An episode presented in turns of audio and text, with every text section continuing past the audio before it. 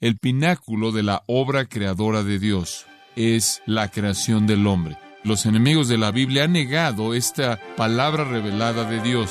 Han dicho que el hombre ha evolucionado a lo largo de millones y billones de años, pero eso no es lo que la palabra de Dios dice.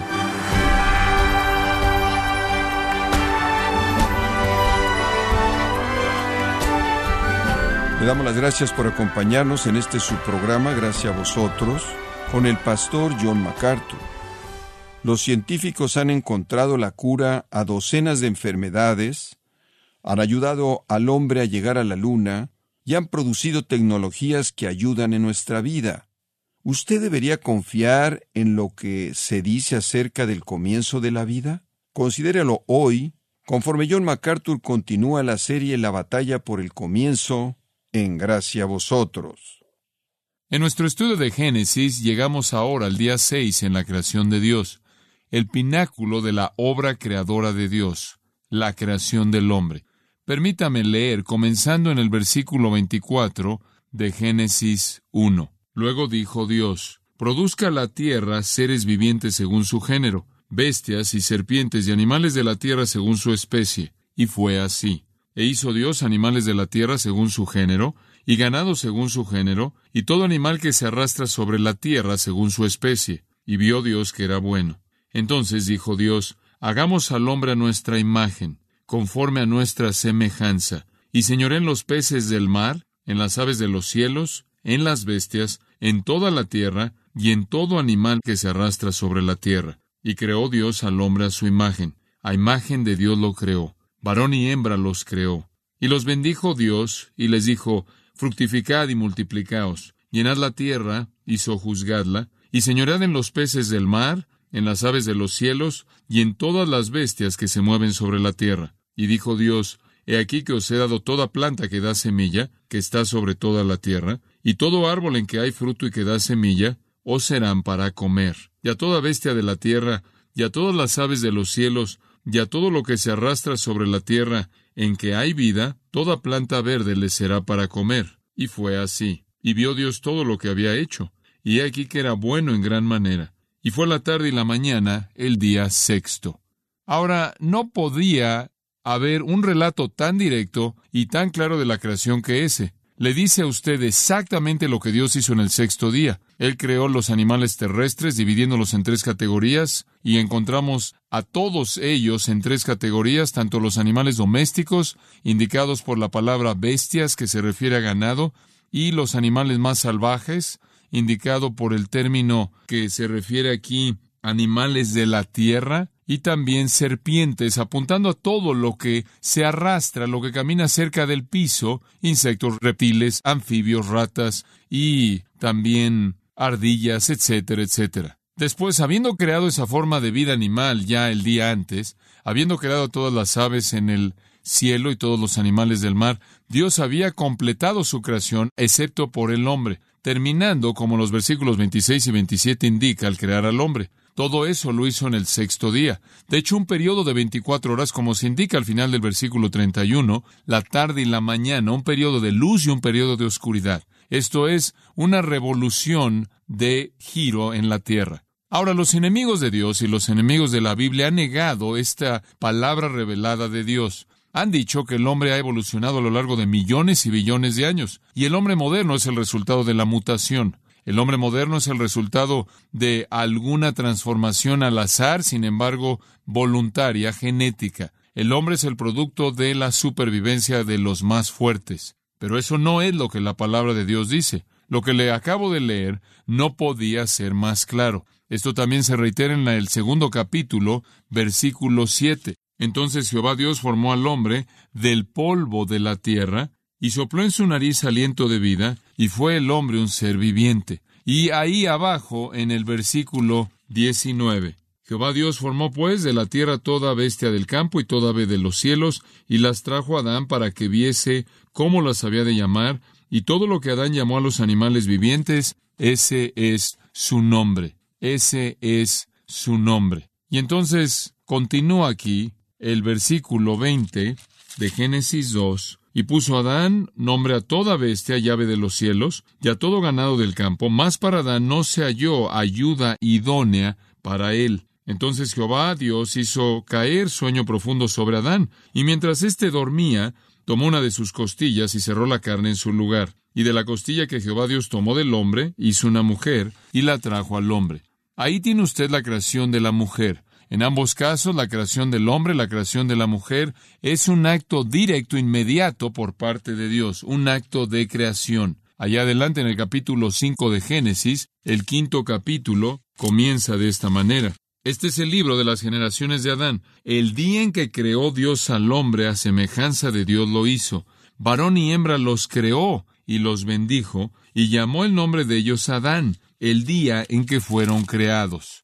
De manera repetida, dice que hubo un día en el que Dios creó al hombre, tanto hombre como mujer. Eso es lo que la Biblia dice. Isaías 45, 12 hace un eco de esto, y dice, dice Dios, yo soy el que creó al hombre. Job 33, 4, el Espíritu de Dios me ha hecho. Deuteronomio 4:32 habla de un día en el que Dios creó al hombre sobre la tierra. Esto es repetido no solo en los versículos que le acabo de dar, sino en otras partes también. A pesar de la enseñanza clara de la Biblia, la enseñanza clara de Génesis y otros pasajes de las Escrituras, los evolucionistas, algunos de ellos llamándose a sí mismos cristianos y por lo tanto siendo evolucionistas teístas, esto es que Dios causó la evolución para que hiciera que el hombre existiera. Estos evolucionistas han tratado de ir en contra del testimonio claro de las Escrituras de que Dios creó todas estas cosas en un día. Han tratado de probar que el hombre evolucionó, que todo evolucionó a partir de una criatura de una célula, a través de animales del agua, anfibios, monos, hasta que finalmente llegaron al hombre erecto, quien entonces se convierte en el pináculo de la creación. Pero los científicos, aunque niegan la Biblia, han hallado que es imposible encontrar prueba alguna para la evolución de algo, incluyendo la evolución del hombre. Y la razón por la que no pueden encontrar prueba es porque no hay ninguna. No pueden encontrar prueba para algo que no sucedió. Y la evolución nunca sucedió, y esa es la razón por la que no pueden encontrar prueba alguna para ella. En seis días de veinticuatro horas o días solares, Dios hizo el universo entero, la tierra y todas sus criaturas vivas y hemos estado diciendo que lo hizo alrededor de seis a siete mil años atrás. Ahora, esto nos lleva al tema de los fósiles, y tengo que hablar de esto. Sé que muchos de ustedes son alumnos, inclusive están en primaria o quizás en años más avanzados, ciertamente secundaria, preparatoria y hasta en universidad, encuentran el supuesto registro de los fósiles que prueba que el hombre evolucionó de alguna forma de criatura parecido a un mono que caminaba sobre cuatro extremidades. ¿Cómo enfrentamos el supuesto testimonio de los fósiles que se usa para probar la evolución? ¿Acaso los científicos no tienen eslabones perdidos? Parece como si cada cierto número de años o cada cierto número de meses algún científico dice haber encontrado alguna forma transicional en forma de hombre mono. ¿Acaso tienen eslabones perdidos? Y la respuesta es absolutamente no, absolutamente no. Un libro científico muy interesante, llamado En el principio, escrito por Walter Brown, quien es un doctor en filosofía de MIT del Instituto de Tecnología de Massachusetts. Durante 21 años, Walt Brown fue el director de los estudios de ciencias y tecnología en el Colegio de Air War y profesor de la Academia de la Fuerza Aérea, un científico prominente. Él ha expuesto, como también lo han hecho ya muchos otros, las mentiras que los evolucionistas están tratando de presentar para apoyar su posición. Él escribe que las historias que dicen que los fósiles de hombres parecidos a monos primitivos que se han encontrado han sido exageradas. Por ejemplo, ahora se ha reconocido de manera universal que una especie supuestamente de hombre era una farsa total, sin embargo existe y ha existido en libros de texto durante más de 40 años. Y antes de 1978, la evidencia para el Ramapiticus consistía de meramente un puñado de dientes y fragmentos de mandíbula. El Ramapiticus era una de las categorías más grandes del hombre mono transicional. Ahora sabemos que vino simplemente de unos dientes y fragmentos de mandíbula. Ahora se sabe que el Ramapiticus simplemente era un mono. El derrocamiento del Ramapiticus, supuestamente el primer humano, el derrocamiento ha sido un golpe serio. Ahora creemos, creen los científicos, que el Ramapiticus probablemente era el pariente extinto de un orangután y nada más. Una de las otras supuestas formas transicionales es llamado el hombre de Nebraska. La única evidencia, por cierto, para apoyar la existencia del hombre de Nebraska termina siendo un diente de cerdo. Realmente está bastante lejos de lo que dicen que es. Los cráneos del famoso hombre de Pekín son considerados por muchos expertos como los restos de monos que fueron sistemáticamente decapitados y explotados para ser comidos por los hombres. La clasificación del Homo erectus es considerada por la mayoría de los expertos como una categoría que nunca debería haber sido creada con respecto a ellos. Los primeros huesos de extremidades confirmados del Homo habilis recientemente se han descubierto. Muestran que este animal evidentemente tenía proporciones semejantes a las de un mono y nunca debería haber sido clasificado como un Homo o semejante a un hombre. Y después el Australopithecus, como lo mencioné la última vez, que fueron hechos famosos por Lewis y Mary Leakey. La mayoría de ellos encontrados en Sudáfrica son bastante distintos de los humanos. Varios estudios detallados realizados por computadora del Australopithecus han mostrado que las proporciones de su cuerpo no eran etapas intermedias entre el hombre y los monos vivientes en absoluto.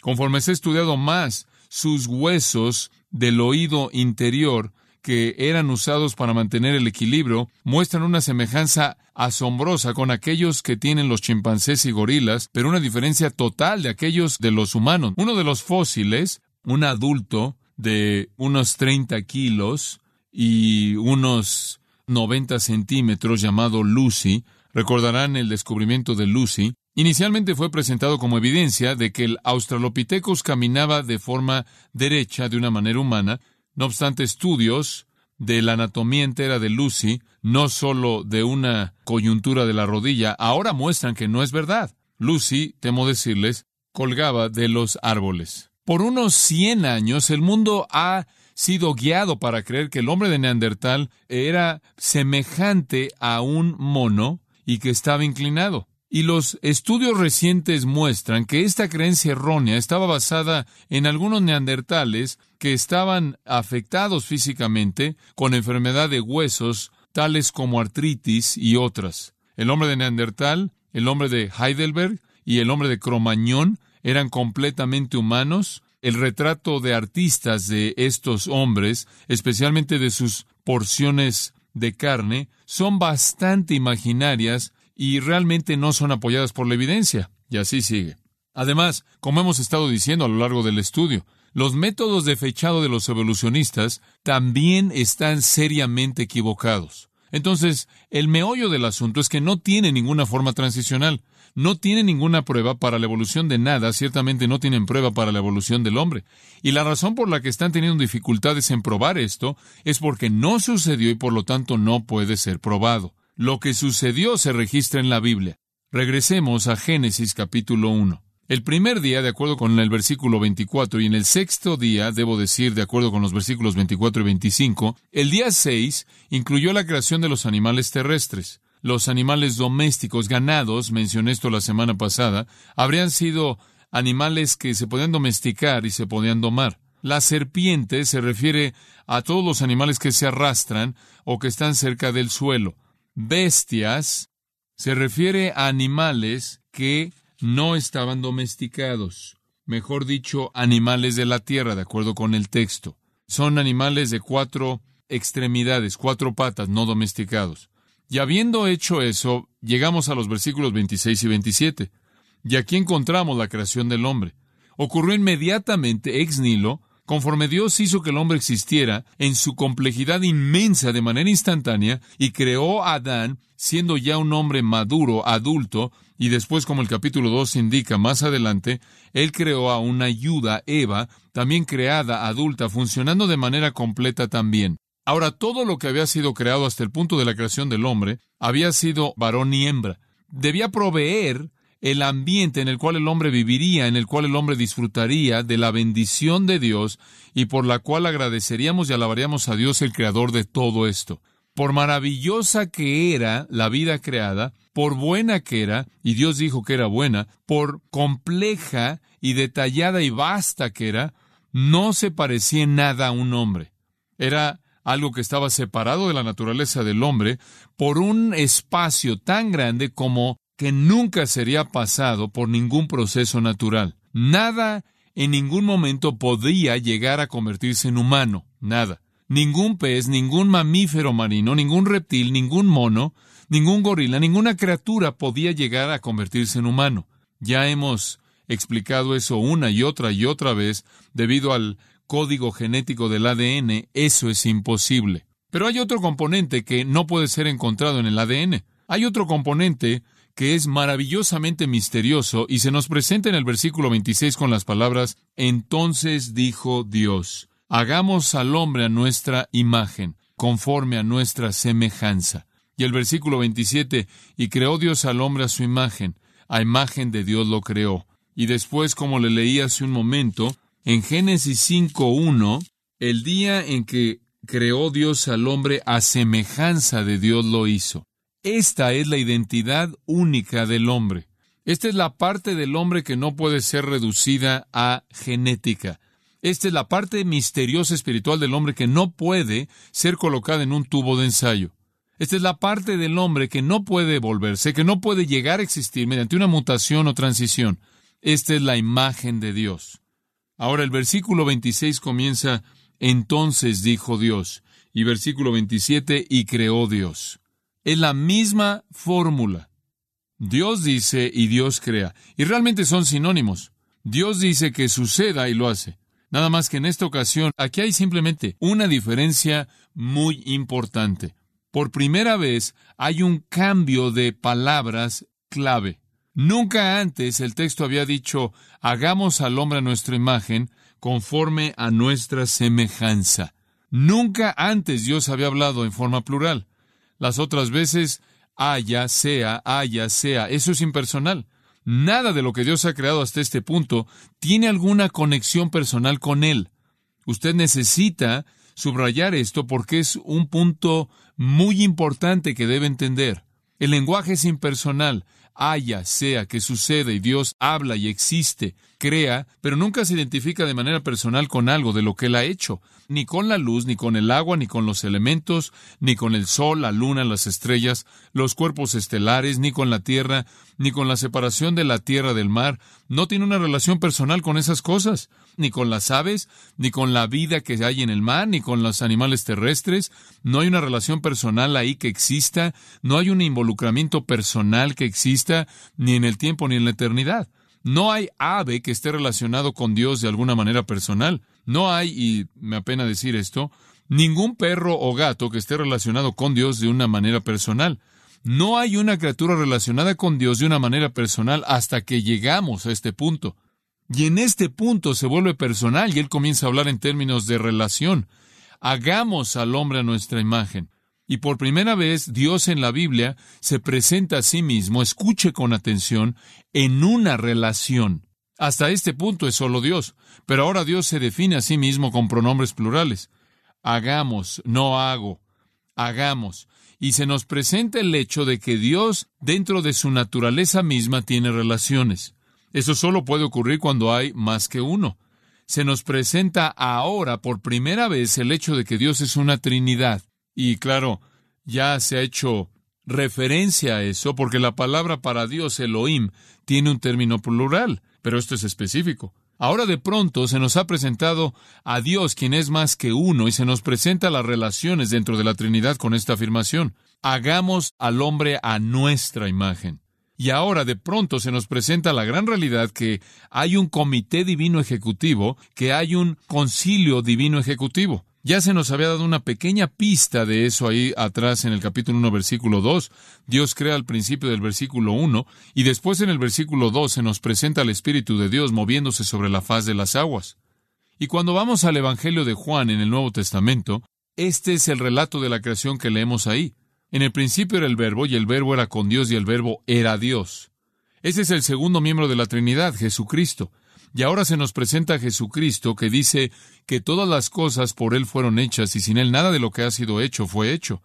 En Juan 1 encontramos que el segundo miembro de la Trinidad, el Verbo que se hizo carne, Juan 1.14, tiene que ser el segundo miembro de la Trinidad, Jesucristo, fue de hecho el Creador. Génesis 1 vemos a Dios como el Creador.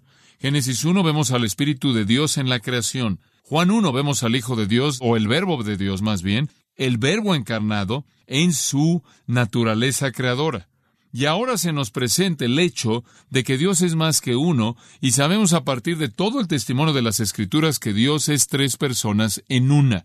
Ahora se nos presenta una relación. Esto es muy, muy importante. Él no usa el fiat impersonal, haya o sea. Él no usa la terminología de fiat impersonal. Él usa lenguaje que revela que Él se está comunicando con otros. Él está en comunión con otros en esta creación. Ahora quiero que siga esto porque esto es realmente importante. Hay una referencia inequívoca, clara a la Trinidad, aunque la aclaración completa de la doctrina de la Trinidad realmente no se desarrolla sino hasta el Nuevo Testamento. Usted no puede entender que la segunda persona de la Trinidad es encarnada y hasta que la tercera persona de la Trinidad del Espíritu Santo llegue en Pentecostés y comience a hacer su obra poderosa como se revela en ese entonces. Pero las semillas de la doctrina de la Trinidad están plantadas aquí. Sería apropiado decir que exageraríamos en decir si esperaríamos que el lector original de Génesis entendiera la doctrina de la Trinidad a partir de Génesis capítulo 1. Eso sería exagerar.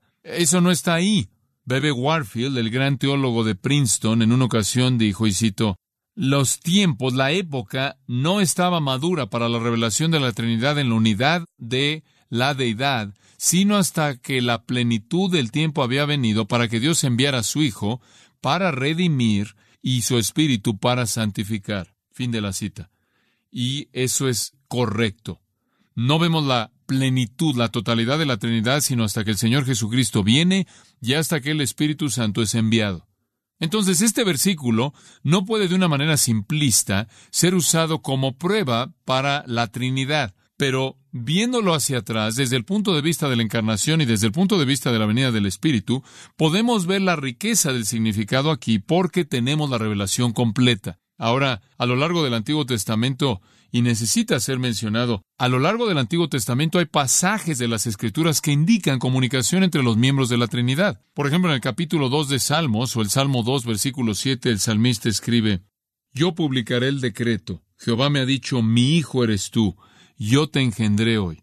Y ahí está el primer miembro de la Trinidad, el Padre, comunicándose con el segundo miembro de la Trinidad, el Hijo.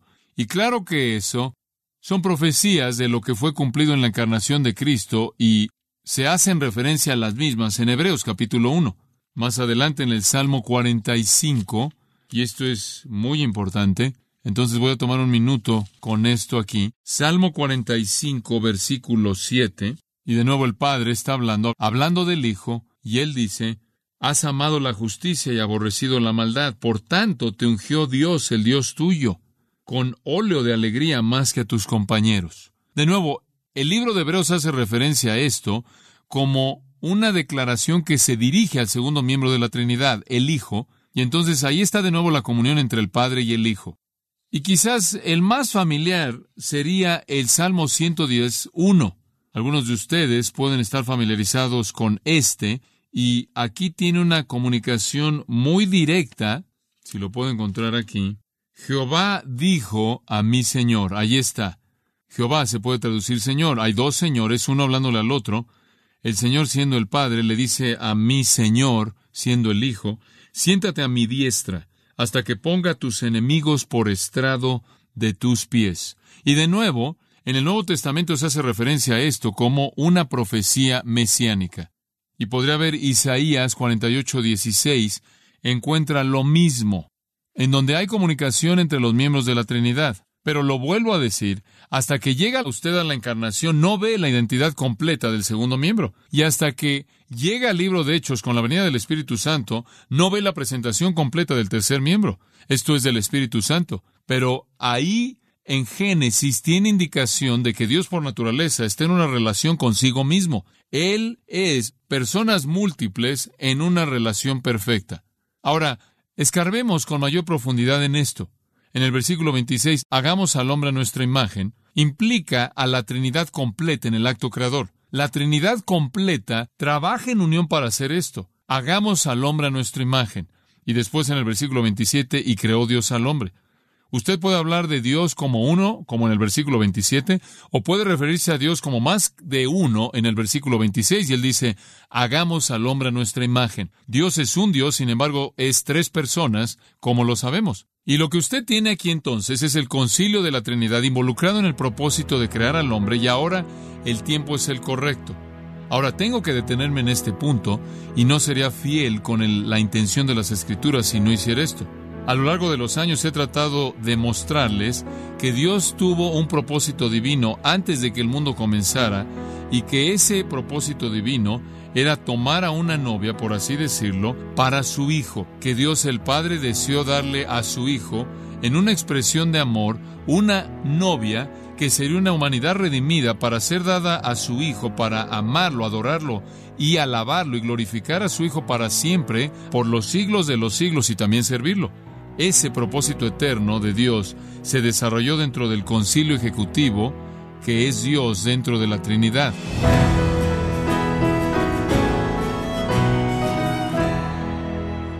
John MacArthur nos mostró que Dios prometió en Cristo antes del comienzo de los tiempos que Él redimiría a su pueblo, aquellos que serán sus hijos y que iba a crear.